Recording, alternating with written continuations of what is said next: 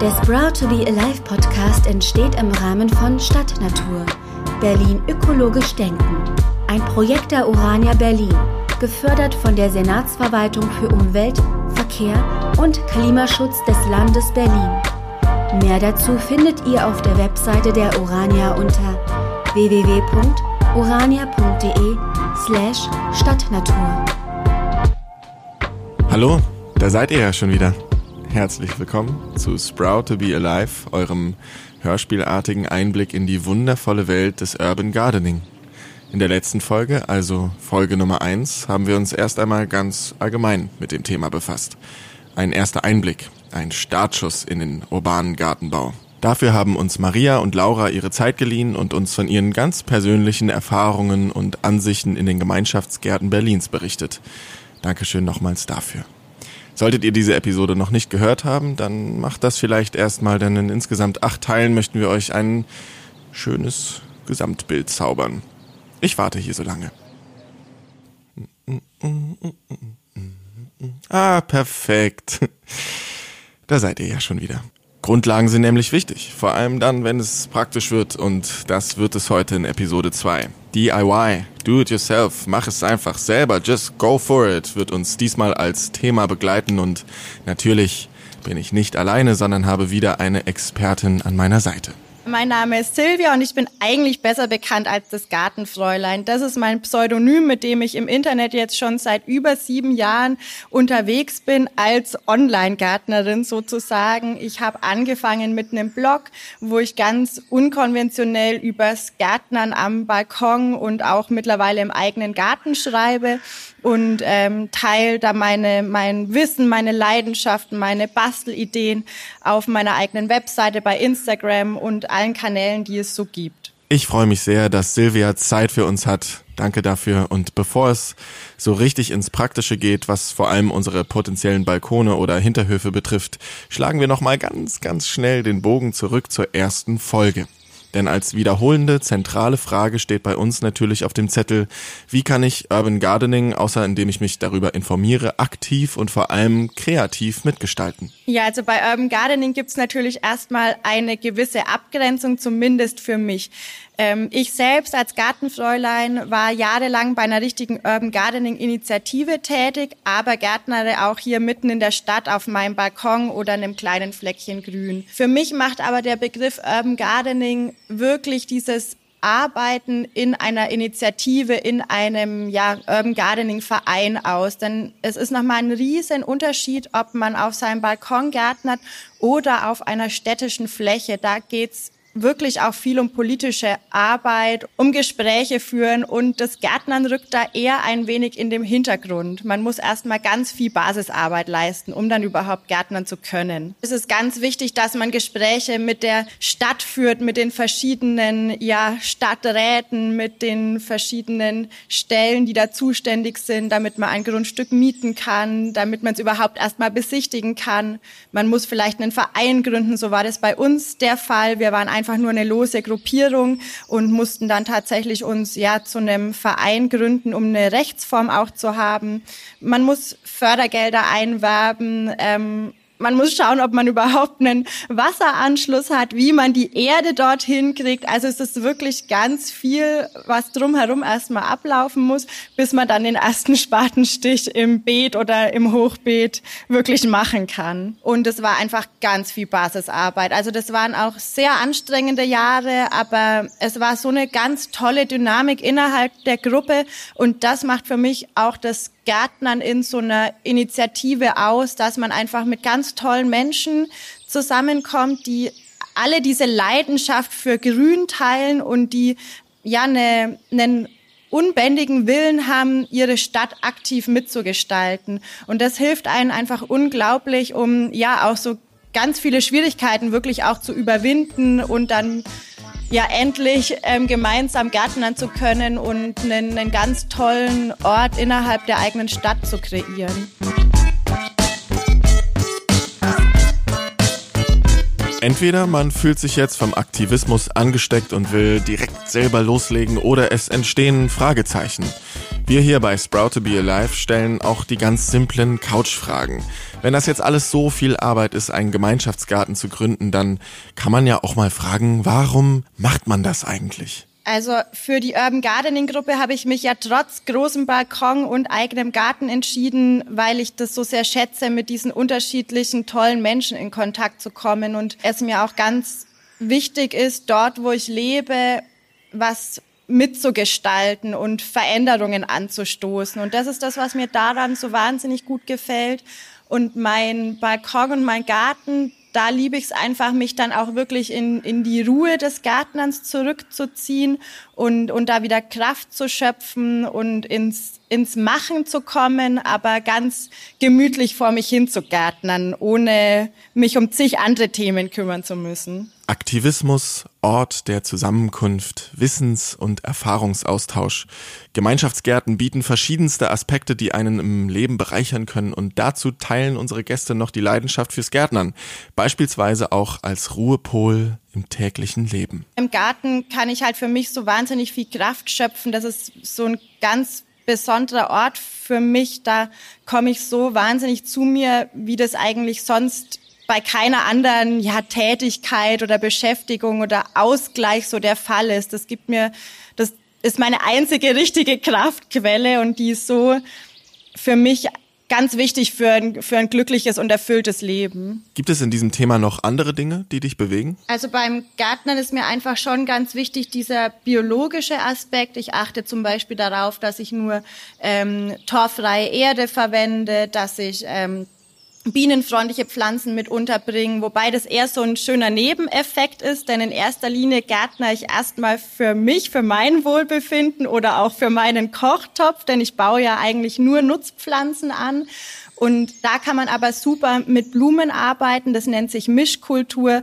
Da kommen dann zum Beispiel zu den Tomaten in den Topf noch ein paar Tagetes und Ringelblumen rein. Das mögen die Bienen, das ist essbar und die Pflanzen profitieren gegenseitig voneinander und halten sich gesund. Also sowas ist mir ganz wichtig und dass ich natürlich auch anderen was mitgebe. Also ich bin so mit dem Gärtnern aufgewachsen durch meine Eltern, die da eine Leidenschaft dafür hatten. Und mir macht es einfach auch Spaß. Deswegen bediene ich ja diese ganzen Kanäle wie auch Instagram, da andere so mit an die Hand zu nehmen und auf ihrem Weg zum grünen Daumen zu begleiten. Gärtnern als eine Art aktive Meditation gar kein schlechter Gedanke, denn wenn man mit Graben, Gießen und Pflanzen beschäftigt ist, dann kann das eigene Gedankenchaos ganz rasch im Nirvana verschwinden und hinterlässt Ruhe. Jetzt haben vielleicht nicht alle Zugriff auf einen Gemeinschaftsgarten und vielleicht haben auch nicht alle die Kraft oder Kapazität oder das Umfeld, einen neuen Garten in der Stadt zu gründen. Und ich habe euch nicht mehr als praktische Tipps und Tricks versprochen in dieser Episode. Dem werden wir natürlich gerecht. Denn ihr erinnert euch vielleicht, Silvia sagte, ich habe angefangen mit einem Blog, wo ich ganz unkonventionell übers Gärtnern am Balkon und auch mittlerweile im eigenen Garten schreibe. Fangen wir also an. Balkontüren und Fenster auf. Tomaten, Basilikum und Petunien Haltet euch bereit. Also so ein klassischer Fehler, den ganz viele machen, vor allem die Balkongärtner, ist natürlich, dass man, was ich auch verstehen kann, das anbaut, was man am liebsten mag. Aber man muss schauen, was für Bedingungen der eigene Balkon eigentlich hat. Also man kann eigentlich nur das anbauen, wenn man jetzt zum Beispiel einen sehr sonnigen Balkon hat, wachsen da nur Pflanzen, die auch die Sonne lieben, wie Kräuter zum Beispiel. Wenn man aber einen Nordostbalkon hat, wo ganz wenig Sonne vorbeikommt, dann tut man sich mit Tomaten und Paprika und Chilis eher schwer.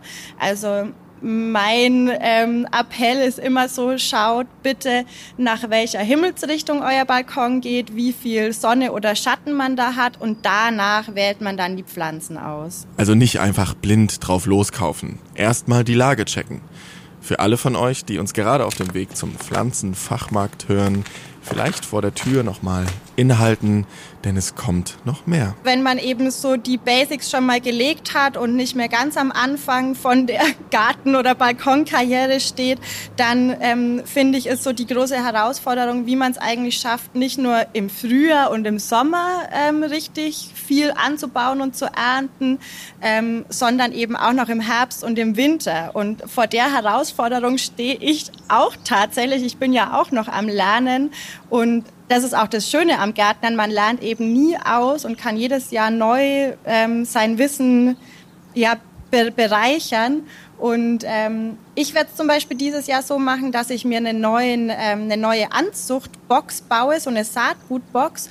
Und da werde ich nach Monaten entsprechend mein Saatgut sortieren, sodass ich auch nicht vergesse, im August noch was auszusäen, sodass ich dann auch im Herbst was zum Ernten habe. Eine weitere richtig gute Möglichkeit ist natürlich auch so seine Beete einmal aufzuzeichnen und eine Beetplanung zu machen. Da male ich mir dann wirklich rein, ähm, an welcher Stelle welches Gemüse oder welche Blumen komme und ähm, schaue dann auch im Jahresverlauf, wenn das abgeerntet ist, das weiß ich mittlerweile so ungefähr, wann das der Fall ist, ähm, was dann als nächste Kultur hinzukommt. Und mir hilft es auch immer wahnsinnig, wenn ich mir da einen allgemeinen großen Ratgeber zum Gemüseanbau Ausschau nebendran lege. Ähm, das finde ich immer ganz wichtig und da lese ich mich dann auch jedes Mal nochmal in so eine Pflanze, in eine Gemüsesorte ein und schaue, was braucht die wirklich, welche Vorlieben hat die, um, damit ich das einfach diese Zeit, den Winter und den, das frühe Frühjahr nutze, um mich bestmöglich auf die Saison vorzubereiten.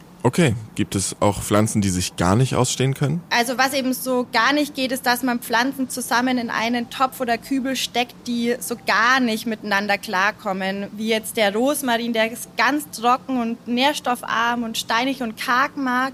Und wenn da dann eine Tomate sich dazu gesellen muss, die Nährstoffe und Dünger über alles liebt und die auch viel mehr gegossen werden muss, äh, dann kann man sicher sein, dass einer von beiden nicht glücklich werden wird. Also sowas sollte man nicht machen. Hast du noch mehr Informationsmaterial für uns? Denn während dem Hören kann man sich ja auch noch ein paar Sachen für später speichern. Ja, also natürlich ganz klar auf meinem Blog, aber auch ähm, in Büchern. Also ich persönlich bin nach wie vor auch ein großer Fan von gedruckten Informationsmaterial und schaue total gern in zum Beispiel der Biogarten ist ein so ein Buch und lese mich da ein und, und schaue da auch immer wieder zwischen dem Jahr, zwischen dem Garten oder Balkon ja so rein und, und lese mich erneut ein, wenn es ums Düngen geht oder um so Einzelheiten.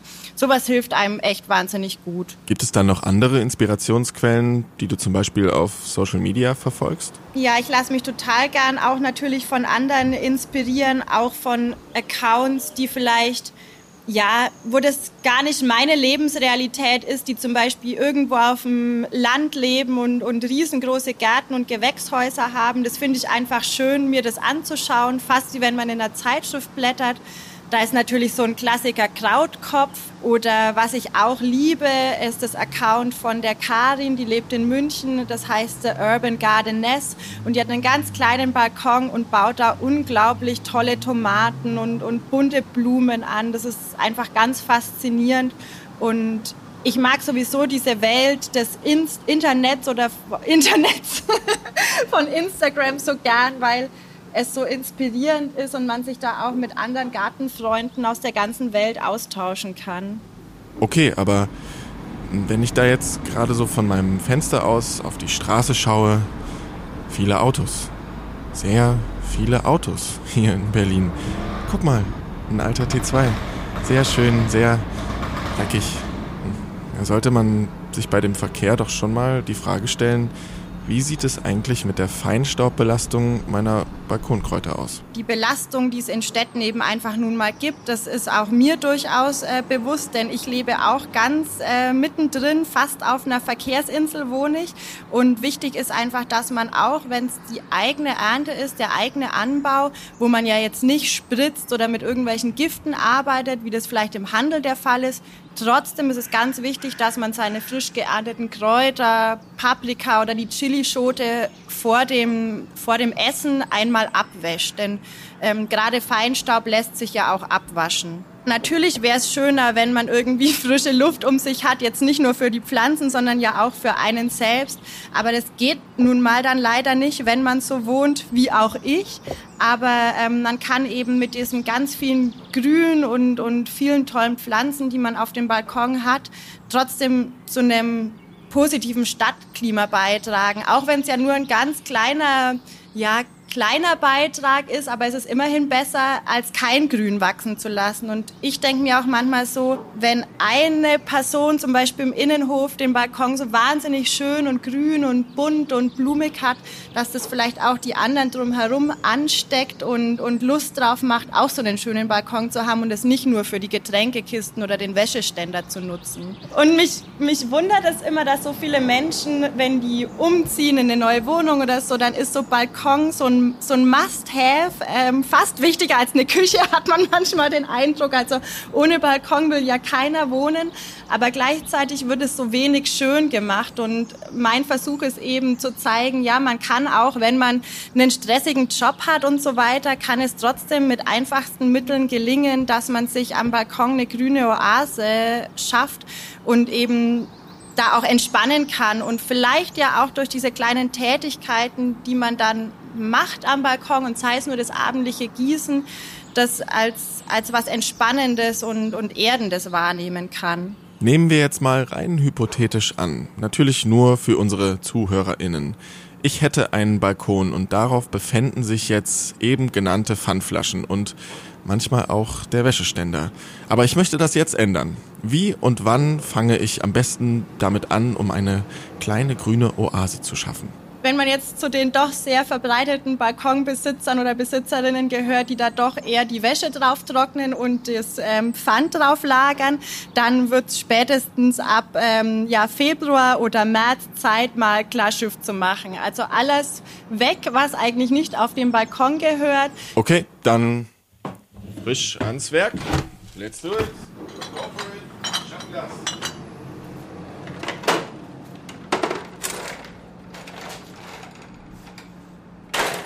Okay, alright. Fertig. Der Balkon ist leer. Wie geht's jetzt weiter? Vielleicht sogar auch einen schönen ja, Bodenbelag ausbringen. Ich habe damals auf meinem Balkon Holzfliesen verlegt und auch eine Umrandung aus Bambus angebracht und dann sieht das Ganze schon mal viel gemütlicher aus. Denn wenn es erstmal richtig schön aussieht, ist die Hemmschwelle, den Balkon wieder zuzumüllen, viel größer. Wenn man jetzt doch so eine grüne Wand haben möchte oder auch vielleicht einen grünen Sichtschutz direkt zu dem Balkon, der nebenan vielleicht ist, dann könnte man ähm, sich ein kleines Ranknetz bauen bauen, ähm, zum Beispiel Schnüre spannen zu dem Balkon, der oben drüber liegt und daran dann Feuerbohnen hochranken lassen. Die wachsen nämlich richtig hoch und richtig dicht und brauchen auch gar nicht viel ähm, an Pflege und man kann sogar noch Bohnen dann im Spätsommer davon ernten. Das wäre so eine Idee. Oder ähm, auch Erbsen, die sehr hoch ranken, kann man auch für so einen kleinen grünen Sichtschutz verwenden. Und dann sieht das Ganze schon mal viel gemütlicher aus. Denn wenn es erstmal richtig schön aussieht, ist die Hemmschwelle, den Balkon wieder zuzumüllen, viel größer. Und dann kann man auch schon mal anfangen und die ersten Frühlingsblüher auszubringen oder auch einen Kräuterkasten anzulegen mit Schnittlauch, Petersilie und Bärlauch. Also auch die können eigentlich so ab Ende Februar, wenn es doch wieder ein bisschen milder ist, schon nach draußen. Okay, Frühlingsblüher, Kräuterkästen. Alles klar, steht auf meiner Liste. Aber vielleicht sind wir auch schon einen Schritt zu weit. Vor dem Anpflanzen muss ich ja erstmal wissen, was ich für eine Erde brauche. Ja, also es gibt ja im Gartencenter wahnsinnig viel mittlerweile an unterschiedlichen Ernten von der Kräutererde bis zur Gemüseerde über die Tomatenerde und ähm, wenn man jetzt nur eine Erde kaufen möchte, dann würde ich einfach zu einer reichhaltigen ähm, Bio-Gemüsepflanzenerde raten, wenn man eben sowas wie ähm, Tomaten, Chili, Paprika, anbauen möchte, denn die brauchen viele Nährstoffe. Und wenn man noch Kräuter dazu kombinieren will in anderen Töpfen, dann auf jeden Fall eine Kräutererde kaufen. Also das sind so meine zwei Essentials, sage ich jetzt mal, eine Gemüseerde und eine Kräutererde und damit ist echt alles abgedeckt. Erde ist also abgehakt. Perfekt. Braucht man irgendeine Art von Balkon, Garten, Werkzeug, Eimer, Schäufelchen? Gabel im Sandhaufen? Also ich finde es gar nicht so wichtig, dass man jetzt die perfekten Werkzeuge oder tolle Gießkannen oder so hat. Viel wichtiger ist tatsächlich, dass man zum Beispiel große Pflanzgefäße wählt, also relativ große Kästen und Kübel. Die größten, die man aufstellen und kriegen kann, ist tatsächlich mittlerweile mein Motto. Auch wenn es sehr schön aussieht, wenn das so kleine dekorative Tontöpfe sind, aber man kommt da aus dem Gießen nicht raus und die Pflanzen haben natürlich wahnsinnig viel, wenig Platz ähm, für ihre Wurzeln. Es ist ganz wenig Platz für Erde, was wiederum bedeutet, dass viel weniger Nährstoffe da drinnen Platz haben. Und man tut sich da echt einen Gefallen damit. Man selbst und den Pflanzen tut man einen Gefallen, wenn man große Pflanzgefäße wählt. Sauberer Balkon, Pflanzen, Erde, große Gefäße. Wie sieht's mit Nährstoffen aus? Was für einen Dünger brauche ich? Also zum Düngen, gerade von den Topfpflanzen, ist es gut, wenn man gleich bei der Pflanzung so einen organischen Langzeitdünger mit ins Pflanzloch gibt. Das kann zum Beispiel Hornspäne sein oder auch Schafwolle. Das gibt es mittlerweile auch im Gartencenter zu kaufen. Und das zersetzt sich dann über die Zeit hinweg.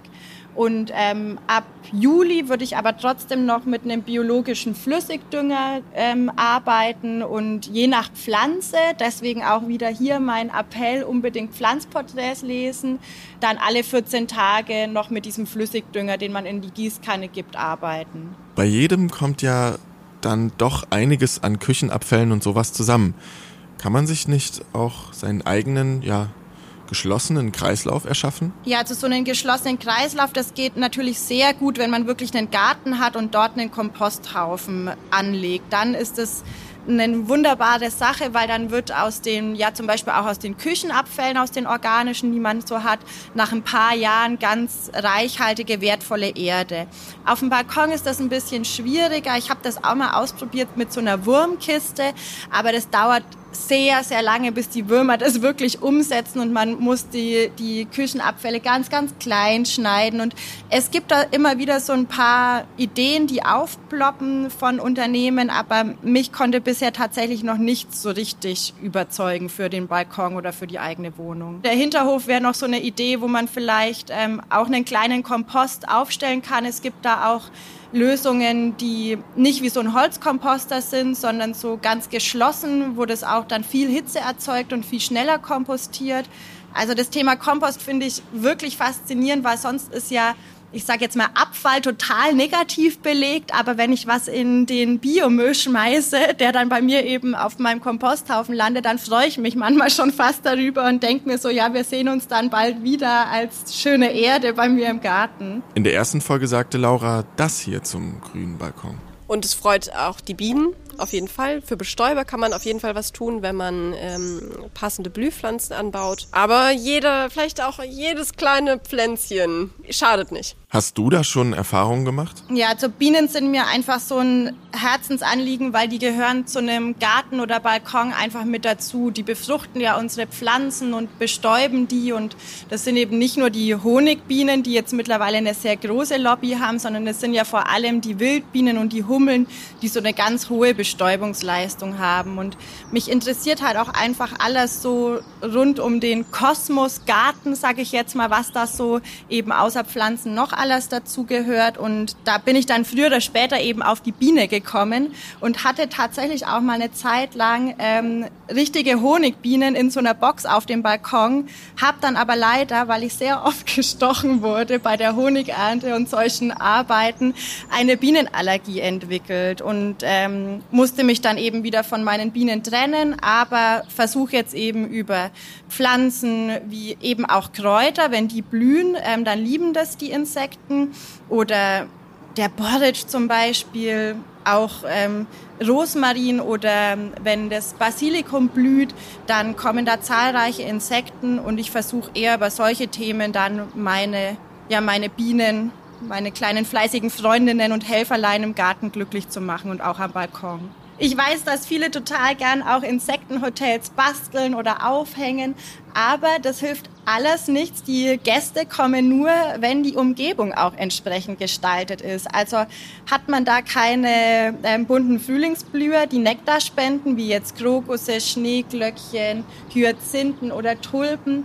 dann bleiben auch die Insekten aus. Deswegen ist ähm, ja mein Rat erstmal wirklich für eine richtig nahrhafte Umgebung für die Insekten sorgen. Und gerade auch wenn zum Beispiel dann der, der Schnittlauch zur Blüte kommt, dann die Blüte ruhig stehen lassen, bis er verblüht ist. Auch das ist eine super Nahrungsquelle.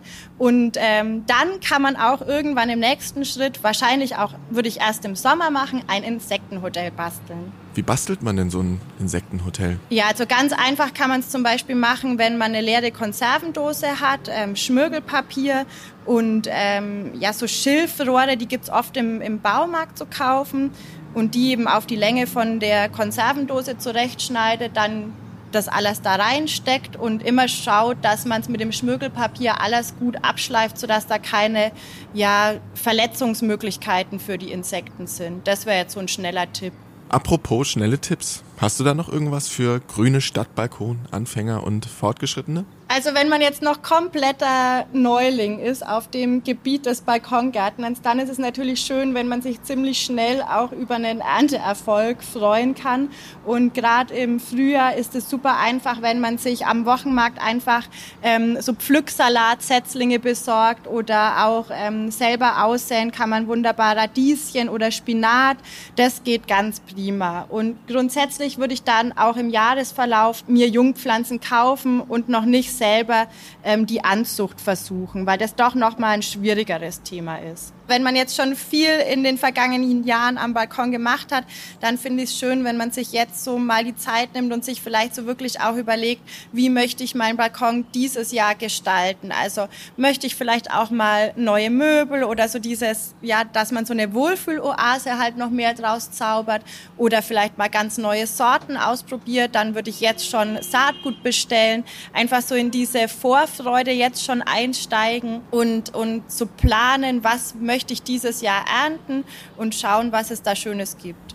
Spielt im Zuge dessen auch ein ökologischer Anbau für dich eine Rolle? Ja, also das ist mir einfach ganz wichtig, dass ich auch auf die Natur letztlich achte bei meiner Gartenart und Weise. Also ich habe ja schon gesagt, dass ich nur torffreie Erde verwende. Warum es wichtig ist, torffreie Erde zu verwenden. Torf ist ein beliebter Zusatz für Blumenerde. Dieser wird gewonnen in Mooren, die dafür aber leider zerstört werden, was auf Kosten des Klimas, seltener Pflanzen und Kleintiere geht. Deswegen haltet euren Balkon torffrei. Und was noch? Dass ich schaue, dass ich nur Biopflanzen mir von der Gärtnerei oder vom Gartencenter hole oder wenn ich selber Pflanzen anziehe, verwende ich nur samenfestes Saatgut. Samenfest. Hier werden tatsächlich Samen ausgebildet. Aus diesem Saatgut wachsen neue Pflanzen mit selben Eigenschaften und selber Gestalt wie die Elternpflanze.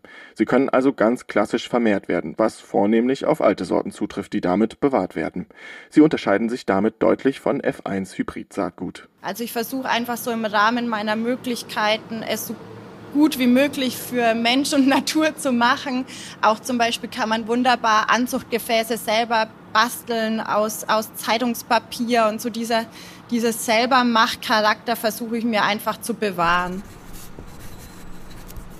Fantastisch. Das ist eine richtig schöne Liste voller Tipps und Tricks. Entweder habt ihr, liebe ZuhörerInnen, so wie ich jetzt fleißig mitgeschrieben, oder aber, was auch sehr wahrscheinlich ist, ihr habt euch nicht einmal aus dem Bett geahlt. Verstehe ich, ist schon sehr bequem da. Vielleicht hat Silvia auch noch einen Serientipp, dann kann man sich noch mehr informieren und noch länger unter der Decke bleiben. Also jedes Jahr so um die Jahreszeit habe auch ich so ein kleines Down und natürlich mit Lockdown noch viel mehr. Und mir hilft wirklich seit Jahren immer wieder die Serie von einer englischen Gärtnerin, Alice Fowler heißt die, und ihre Serie heißt The Edible Garden. Das sind sechs Folgen, in denen sie zeigt, wie sie ihren ganz kleinen ja, Handtuchgarten, weil er eine Form hat wie ein Handtuch, zu einem essbaren Stadtgarten verwandelt. Und auch wenn ich es schon auswendig kenne, tut mir das jedes Mal wieder wahnsinnig gut. Und was ich auch mittlerweile viel mache, ist, dass ich ähm, YouTube übers Fernsehen schaue, also über meinen ähm, großen Bildschirm. Und da ähm, wird man wirklich von einem tollen Video zum nächsten geleitet oder Gartenreportagen oder andere Gartenblogger, die eben nur YouTube-Kanäle haben, schaue ich auch wahnsinnig gerne.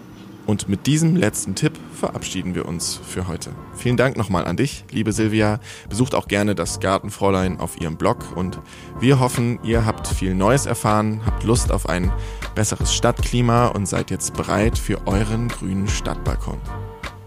Warte, ihr habt gar keinen Balkon? Dann freut euch doch auf die nächste Episode The Edible City, die essbare Stadt. Da dürfen wir nämlich Dr. Ina Säumel und Kai Gildhorn begrüßen und mit diesen Gästen werden wir euch noch mehr Einblicke geben, was in der Stadt und mit urbanem Gartenbau so möglich ist. Es bleibt hier also höchst spannend. Wir hören uns dann dort und tschüss. Der Sprout to be Alive Podcast entsteht im Rahmen von Stadtnatur. Berlin ökologisch denken. Ein Projekt der Urania Berlin, gefördert von der Senatsverwaltung für Umwelt, Verkehr und Klimaschutz des Landes Berlin.